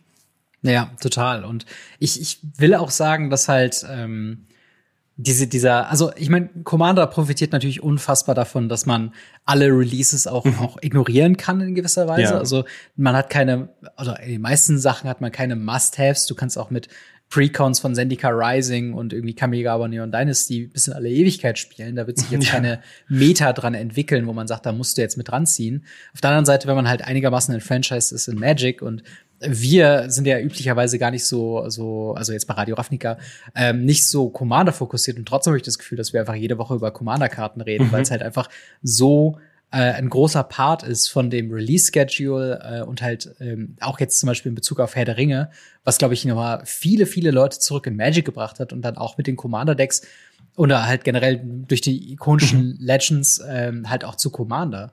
Ähm, ist das halt auch was, was du beobachtest, dass jetzt mehr Herr der Ringe Decks und mehr auch Universe Beyond äh, Decks eben dazukommen oder versuchst du immer noch quasi deine privaten Runden Magic intern zu halten? Also Universe Beyond, muss ich sagen, ist eine Sache, die gar nicht in Commander angekommen ist. Also es gibt äh, natürlich interessante Karten, die da mal veröffentlicht wurden und auch äh, das Doctor Who Set oder die vier Doctor Who Commander Decks als solches fand ich alle ziemlich cool. Allerdings ist, glaube ich, Universe Beyond eine Sache, die ähm, ich als, als Flop bezeichnen würde für mhm. Wizard of the Coast. Ich weiß natürlich nicht, wie es ausschaut mit, mit den Umsatzzahlen. Vielleicht ist das eine Sache, die gerade für Sammler interessant ist und nicht unbedingt für Spieler. Aber ich bin gerade auf EDH weg und gucke mir gerade an, was die Top äh, Commander sind. Der mhm. letzten, der letzten, ja, des letzten Monats zum Beispiel. Und Universe Beyond siehst du sowieso eigentlich nie in, in auf weg. Aber Spannend. Ähm, aber Herr der Ringe war ja gerade auch deine, deine Frage und yeah. Herr der Ringe-Karten hast du echt viele, die dabei sind. Also eine super Karte ist zum Beispiel Sauron, The Dark Lord, also der die Karte für insgesamt sechs Mana. Dann hm. äh, Aragorn, The Uniter ist natürlich dabei als, als beliebte Karte. Und ich weiß gerade nicht, wie sie auch noch weiter heißt, aber es gibt noch eine, wo man mit den Nazguls zocken kann. Die, ah, okay. ähm, die ist auch äh, natürlich sehr beliebt. Ja, ja generell Und, die Nazguls sind halt ja. sehr beliebt, weil sie diese beliebte Regelung haben, you can have more than one copy mhm. of this. Also das ja auch in Commander eben gilt. Und ich glaube, ja. man kann halt alle neun spielen und mhm, genau. die Preise sind nach wie vor auch wahnsinnig von diesen Nazguls. Dafür, dass sie ankommend sind. Aber das sind, aber das ist, glaube ich, das passt, äh, das zahlt perfekt auf die Commander-Spieler ein, die sich ja. natürlich so ein bisschen auch mit ihrem Deck identifizieren wollen. Mhm. Und, und Herr der Ringe und, und Magic hatte, glaube ich, eh eine ziemlich hohe Schnittmenge, dass, dass sie ja. mit dem Herr der Ringe-Set enorm viel richtig gemacht haben. Und eine, eine Sache möchte ich besonders hervorheben. Jetzt sind ja diese äh, Gift-Bundles, glaube ich, rausgekommen, wenn ich den Namen richtig sage vom Produkt, wo immer diese sechs Showcase-Karten drin waren und ja, ähm, die Szenenboxen heißt Szenenboxen, ja genau, Szenenboxen. Und, und die sind, glaube ich, auch wieder so perfekt für Commander-Spieler konzipiert worden, weil du ja. immer eine schöne Schlüsselkarte als legendäre Kreatur da drin hattest und dann fünf weitere Karten, die auf die Mechanik und auf dieses ganze Setting einzahlten, die zu dieser Karte passten.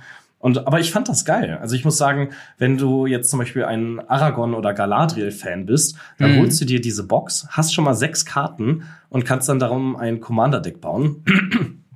Und ähm, im Endeffekt bist du gar nicht so weit weg von einem Pre-Con-Deck, wo zehn Karten neu erfunden werden. Also da hast du jetzt sechs Karten, die neu erfunden wurden oder neu designt wurden. Und im Pre-Con-Deck hast du ja zehn Karten. Ja. Aber so weit bist du davon gar nicht, gar nicht mehr entfernt. Und ähm, kannst halt sagen, so ja, ich habe hier sechs Signature-Karten drin und baue mir mein Deck da drum rum.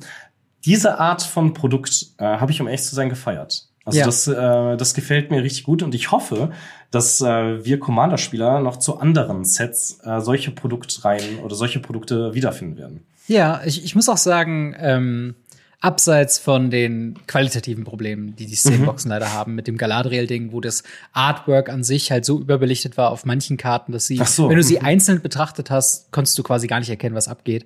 Mhm. Äh, abseits davon fand ich das Pro Produkt allerdings äh, ausbaufähig. Also äh, mhm. Ich, ich, ich habe es jetzt mittlerweile ausgepackt. Es ist auch noch ein Video in der Mache, wie ich das auspacke und so ein bisschen drüber rede. Ähm, aber ich, ich glaube, wenn man das noch aufwerft, könnte man das auch halt erweitern um ikonische Momente mit Magic zum Beispiel. Also irgendwie mhm. äh, The Brothers War wäre jetzt ein klassisches Beispiel, ja. wo man halt nochmal Legendaries äh, reinmacht von, von Urza und Mishra.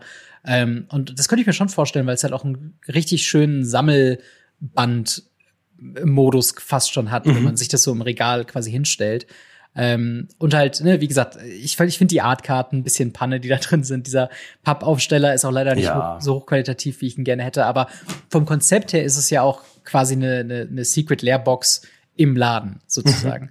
Und auch Secret Lair ist natürlich ein Thema, ähm, was sich jetzt auch zunehmend halt auch an Commander-Spieler richtet, meistens halt mit einzelnen Karten in dem mhm. Set. Äh, diese diese Playset Secret Lairs, die sie am Anfang mal hatten von Lightning Bolt oder äh, Serum Visions, die gibt's ja auch schon länger nicht mehr. Und äh, ich glaube, es geht halt viel auch in Richtung halt Individualisierung, also auch mit mehr crazy Artworks und so weiter mhm. und so fort. Und ist, ist das was, was dich grundsätzlich, sag ich mal, stört, wenn du quasi Karten auf der anderen Seite des Spielfeldes hast, äh, von, sag ich mal, jemanden, den du jetzt nicht kennst, was kaum noch Ähnlichkeit mit einer traditionellen Magic-Karte hat? Ähm, ja, also ich, ich selber finde es eigentlich, ich bin, ich bin Kunst, äh, ich mag Kunst und ich mag Artworks und, und fancy Sachen mag ich eigentlich sehr. Was mich beim Magic allerdings stört, ist, sobald ich nicht mehr erkennen kann, ja. welche Karte das ist. Und das Gefühl hatte ich zum Beispiel bei, ich glaube, Phyrexia All Will Be One. Da gab es echt mhm. abgefahrene Bilder, wo in Schwarz-Weiß so ziemlich ähm, ja, äh, ich weiß gar nicht, wie, wie das Treatment hieß. Ähm, ja, ich will sagen Slick Oil, aber das war, glaube ich, exklusiv für nee, die Basic war, genau. Lands. Ne? Aber, aber so ähnlich waren die Artworks aufgemacht, auch ja. die du in den normalen Boostern ziehen konntest. Und da hatte ich selbst beim Booster öffnen schon das Gefühl, so, boah, was, was öffne ich jetzt hier? Ich kann zwei ja. Karten nicht mehr voneinander unterscheiden, obwohl ich die Art und Weise der Artworks echt geil fand. Also das, das kann man gar nicht anders sagen. Auf einer Magic-Karte allerdings total unpassend. Und ja. Ähm, und das, das ist, das ist ein Problem, was ich, was ich habe mit solchen, mit solchen Artworks. Obwohl ich eigentlich es ziemlich cool fand, als sie damals angefangen haben mit, mit alternativen Bildern oder Extended Artworks und so mhm. weiter. Und mittlerweile freue ich mich gar nicht mehr, die in einem Booster zu ziehen. Und ähm, auch wenn ich auf Card Market zum Beispiel schaue, um mir Karten zu bestellen, dann war es damals immer so, dass wenn man eine besondere äh, besonderes Artwork hatte, dass man dann auch locker fünf, sechs Euro mehr bezahlen musste. Mhm. Und ähm, heutzutage ist es so, ja, da kostet dann die Extended Art in Foil mit besonderem Artwork einen Euro mehr. Ja. Und äh, man bestellt sich die trotzdem nicht, weil man sich denkt, ja, nee, komm, so, so besonders ist es jetzt leider auch nicht mehr. Ja, und, das, und das, das ist, glaube ich, das Problem. Ne? Mhm. Das ist halt wirklich das Problem, dass man teilweise das Gefühl hat, ähm, diese, diese Artworks sind so all over the place. Und ja. gerade in Mischung mit, mit Secret Lair Drops ähm, mhm. sind halt die Sachen, die du im Booster ziehst, gar nicht so ansprechend. Und mhm. ähm, ja, ich, ich weiß nicht, ob man zu viel davon sieht oder zu wenig davon sieht, je nachdem, von welcher, von welchem Aspekt das sieht. Also, äh, ich sag nur zum Beispiel die, die Mana Crypt, die jetzt in Lost Caverns mhm. of Ixalan drin ist. Die ist schon irgendwie cool, aber auch irgendwie schade, dass man sie nicht so häufig in normalen Produkten sieht, sondern weil sie halt so super special sein soll mhm. und super selten sein soll in den verschiedenen Farbvarianten. Auf der anderen Seite hast du aber äh, Uncommons im, im, im Borderless-Treatment mit dem Dinosaurier-Artwork, wo ich mich fast schon ärgere, dass ich halt, yeah. dass das meine Borderless-Karte aus dem Booster ist. und das ist halt dann so ein bisschen diese, diese Diskrepanz zwischen ja, diesen Special, Special-Geschichten und mhm. ähm, dass es halt zu viele Versionen davon gibt. Und mhm. andere andere äh, TCGs, äh, ich glaube halt, das, das One, Piece, One Piece TCG macht das sehr gut, Flash and Blood halt eben auch, aber auch Lorcana zum Beispiel haben halt rein das Premium-Treatment mit den Enchanted Foils, die halt super selten sind, wo du sofort merkst, es ist eine besondere Karte, ja. weil sie halt komplett anders aussieht und du hast halt nicht in jedem dritten Slot eine Karte, die so aussieht und das ja.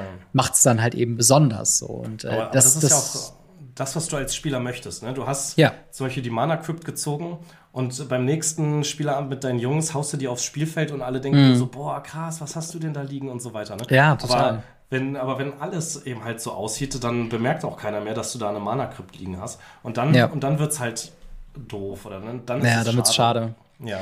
Genau, und äh, schade könnte man wahrscheinlich auch, äh, oder würden einige anderen auch sagen zum äh, Thema Commander Masters, was mhm. ein nicht unkontroverses Set war, will ich sagen, ähm, aber vielleicht sogar ja, einen positiven Effekt äh, overall hatte in Commander. Also es war relativ teuer, als es halt, mhm. ähm, äh, online ging. Es war noch teurer als das Double Masters davor, was historischerweise das teuerste Magic Set bisher war.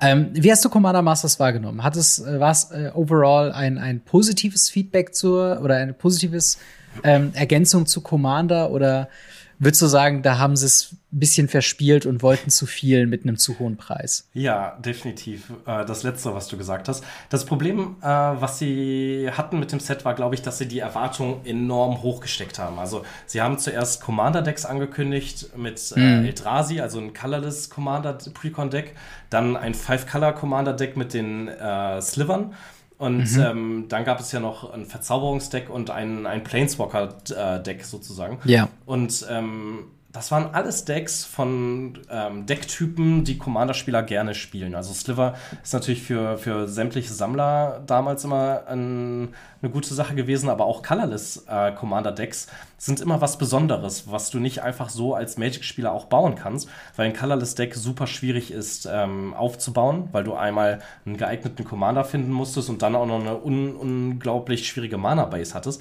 Und dann hatten sie das Versprechen halt hier, du kriegst mit Commander Masters Precon-Decks, die genau diesen Decktypen entsprechen und dann waren sie einfach unglaublich teuer und haben dann doch nicht das geboten, was viele erwartet haben.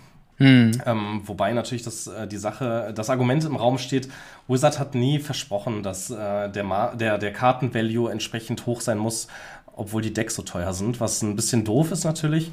Ähm, äh, das als, als Argument nachher vorzubringen, weil eigentlich logisch ist für jeden, wenn ein Produkt teuer, teuer ist, dann muss da auch mehr drin ja. sein eigentlich. Absolut. Ähm, und und den, dennoch wurden viele enttäuscht in, in dem Sinne.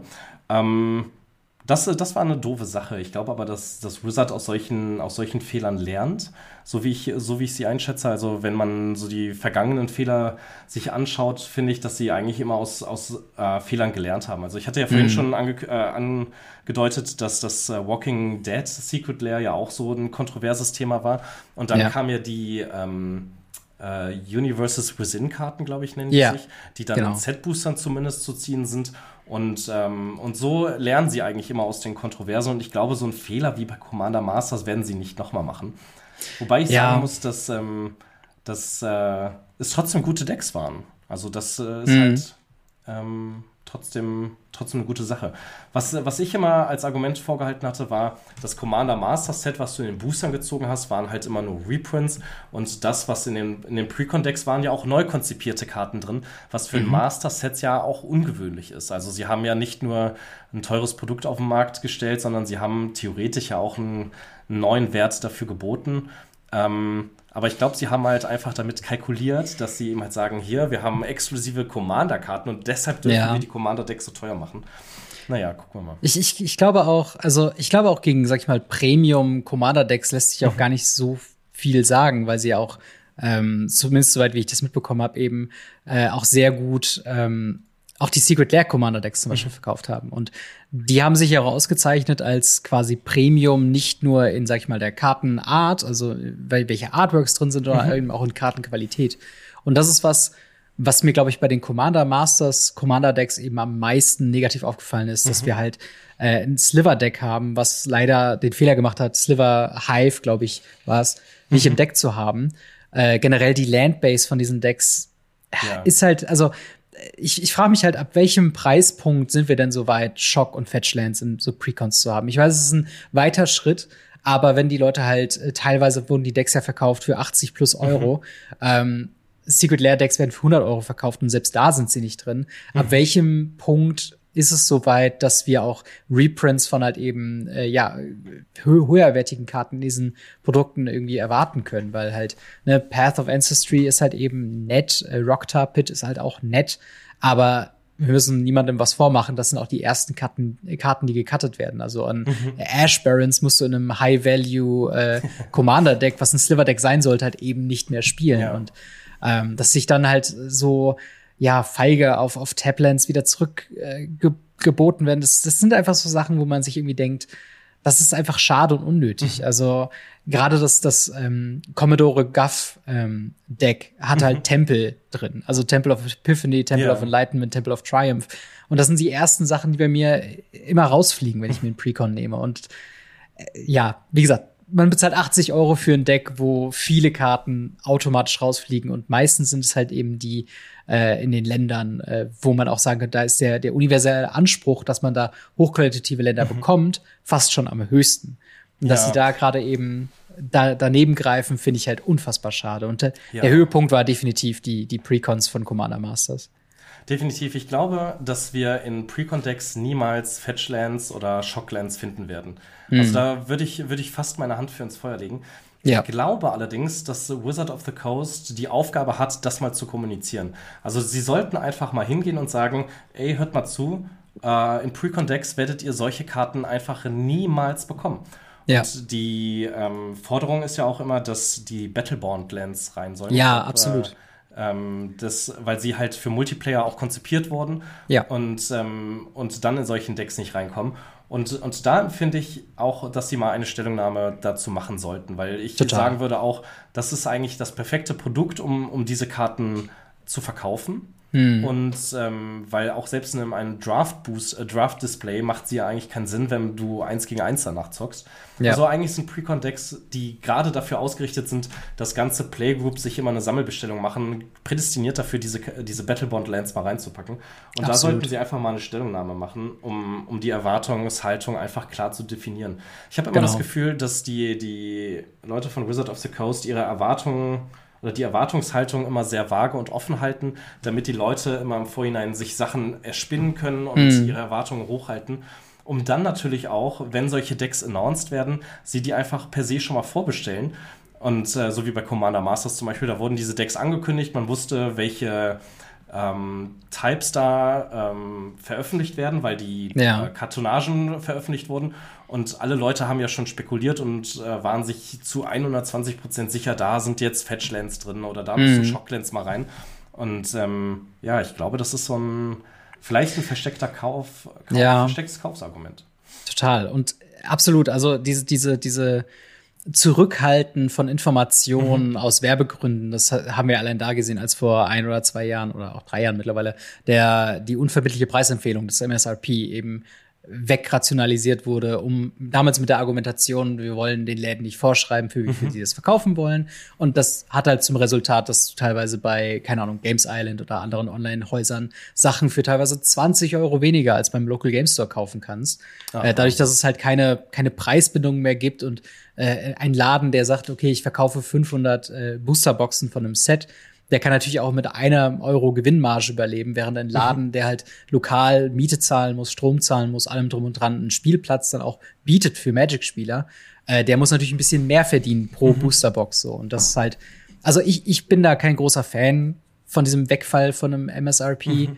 ähm, und will halt auch sagen, gäbe es ein MSRP zu den Commander Master, Commander Decks, dann gäbe es auch, glaube ich, diesen Aufschrei, ähm, ja deutlich deutlich äh, lauter, beziehungsweise das wäre auch ein Mittel gewesen für Wizards of the Coast, um zu kommunizieren. Hey, das ist übrigens keine Premium Commander Deck, mhm. das ist auf einem Level mit unseren üblichen mhm. Set äh, äh, Commander Decks und dementsprechend kostet das auch so viel. Aber es war ja eben nicht so. Es war ja mhm.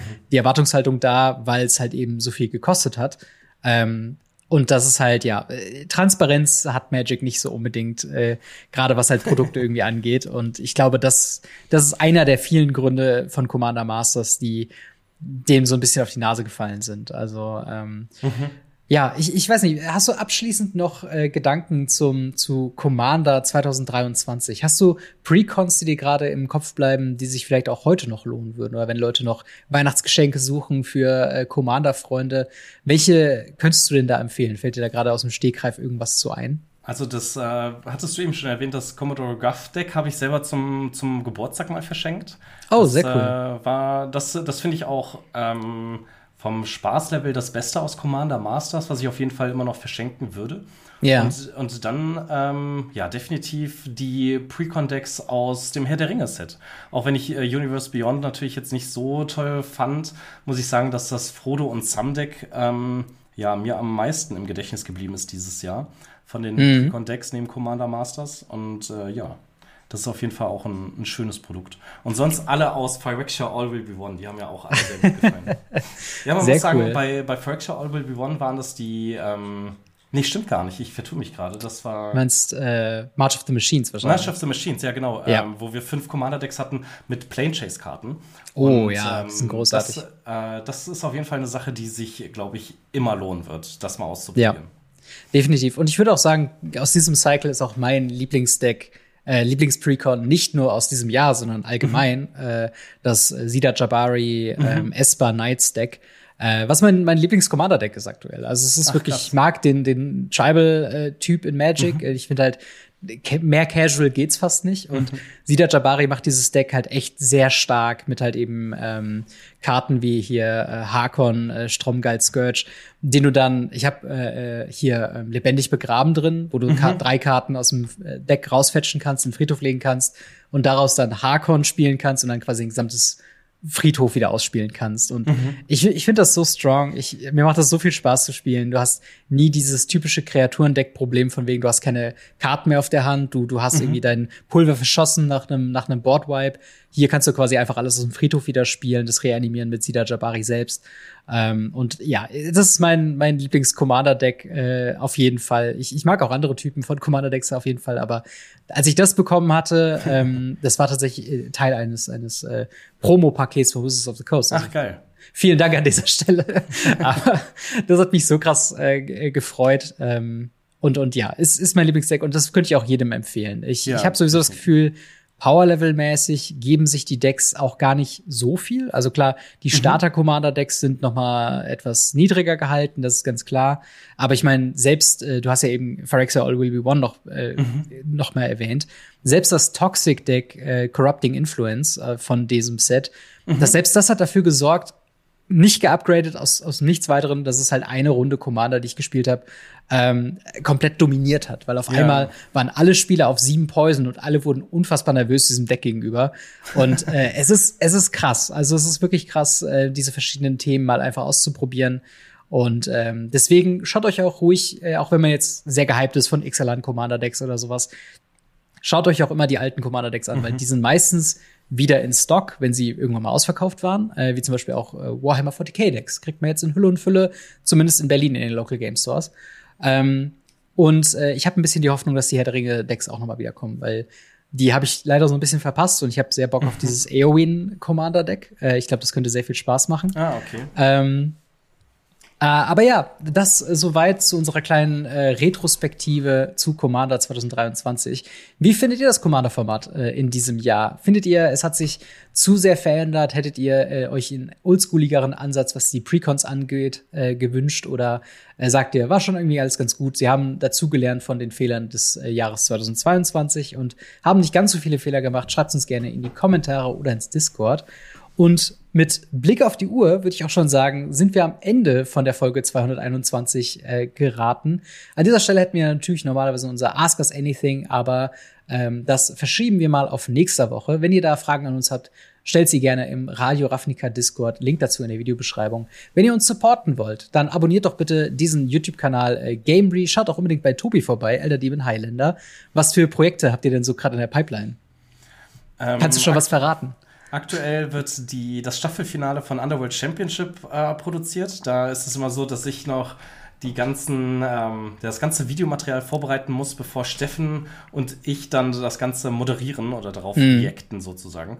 Ähm, und dann ähm, ja, gehe ich auch contentmäßig so langsam auf das Ende des Jahres zu. Wenn mich nicht alles täuscht, müsste morgen ähm, die ersten Spoiler zu äh, Murder at Call of Manor rauskommen. Oh wow, und, äh, schon wieder wie du, wie du weißt, Robin, wird dann auch morgen eine Decktech auf meinem Kanal erscheinen. Und ähm, ja, das sind so die letzten beiden ähm, Videos, die ich noch geplant habe für dieses Jahr. Und äh, dann geht das Ganze ja schon im nächsten Jahr schon super früh weiter mit äh, Radio Ravnica, ach, Radio Ravnica sag ich schon. Radio Ravnica Remastered, genau. mit mit äh, Ravnica Remastered und äh, Murder at Call of Manor im ja. Februar schon. Und im Februar werden wir hoffentlich dann äh, auch eine Gameplay-Folge dazu drehen. Also mit Winterpause ist nicht ganz so. Äh, ja, ist nicht ganz einiges. So einiges vor im Hause Elder ja. Demon Highlander. Also schaut auf jeden Fall vorbei, wenn ihr auf äh, Commander-Content äh, sämtlicher Art, ob Decktext oder Gameplay steht. Guckt euch da gerne die Videos an. Sie sind sehr, sehr hochqualitativ und sehr, sehr zu empfehlen. Ähm, wir sind natürlich auch auf Social Media vertreten. Instagram und Twitter ist es bei mir. Du bist auch auf beidem vertreten, richtig? Nein, Twitter, Twitter haben wir abgeschaltet. Ach so, Twitter wurde abgeschaltet, ja, also hauptsächlich genau. Instagram. Genau, äh, Instagram kann man uns erreichen und äh, YouTube. Genau, dementsprechend äh, auch alle Links zu deinen Kanälen äh, in der Videobeschreibung. Am Ende natürlich nochmal vielen Dank an Holy für das äh, Sponsoring an dieser Stelle und der Hinweis auf weareholy.com slash Radio Ravnica und den Codes Ravnica10 könnt ihr 10% mit Ravnica 5, 5 Euro auf euren Ersteinkauf sparen. Und äh, das Beste ist, ihr unterstützt uns dabei indirekt. Das heißt, am Ende eures Einkaufs kommt ein schmaler Prozentsatz auf unser Konto und wir können uns davon eben neue Technik und die laufenden Kosten für Radio Ravnica bezahlen. Vielen, vielen Dank an Holy, vielen, vielen Dank für eure Unterstützung und natürlich ein äh, persönliches Shoutout an unsere Patreon Gold-Unterstützer, wenn ihr uns auch da supporten wollt. Patreon.com slash Gamery und namentlich zu erwähnt sei da Biker X, Buster Madison, Kobi Power, Cybertop, EasyReader24, General Götterspeise, Jan Web, Siren, Sascha H., Cinnamon und Steffen H. Vielen, vielen Dank für euren monatlichen Support. Und auch vielen, vielen Dank an Tobi, dass du äh, diese Woche ausgeholfen hast bei Radio Ravnica. Sehr gerne. Ich danke dir für die Einladung und hoffe, dass ich irgendwann nochmal von dir eingeladen werde. sehr, sehr gerne. Bis dahin, äh, haut da rein und ciao.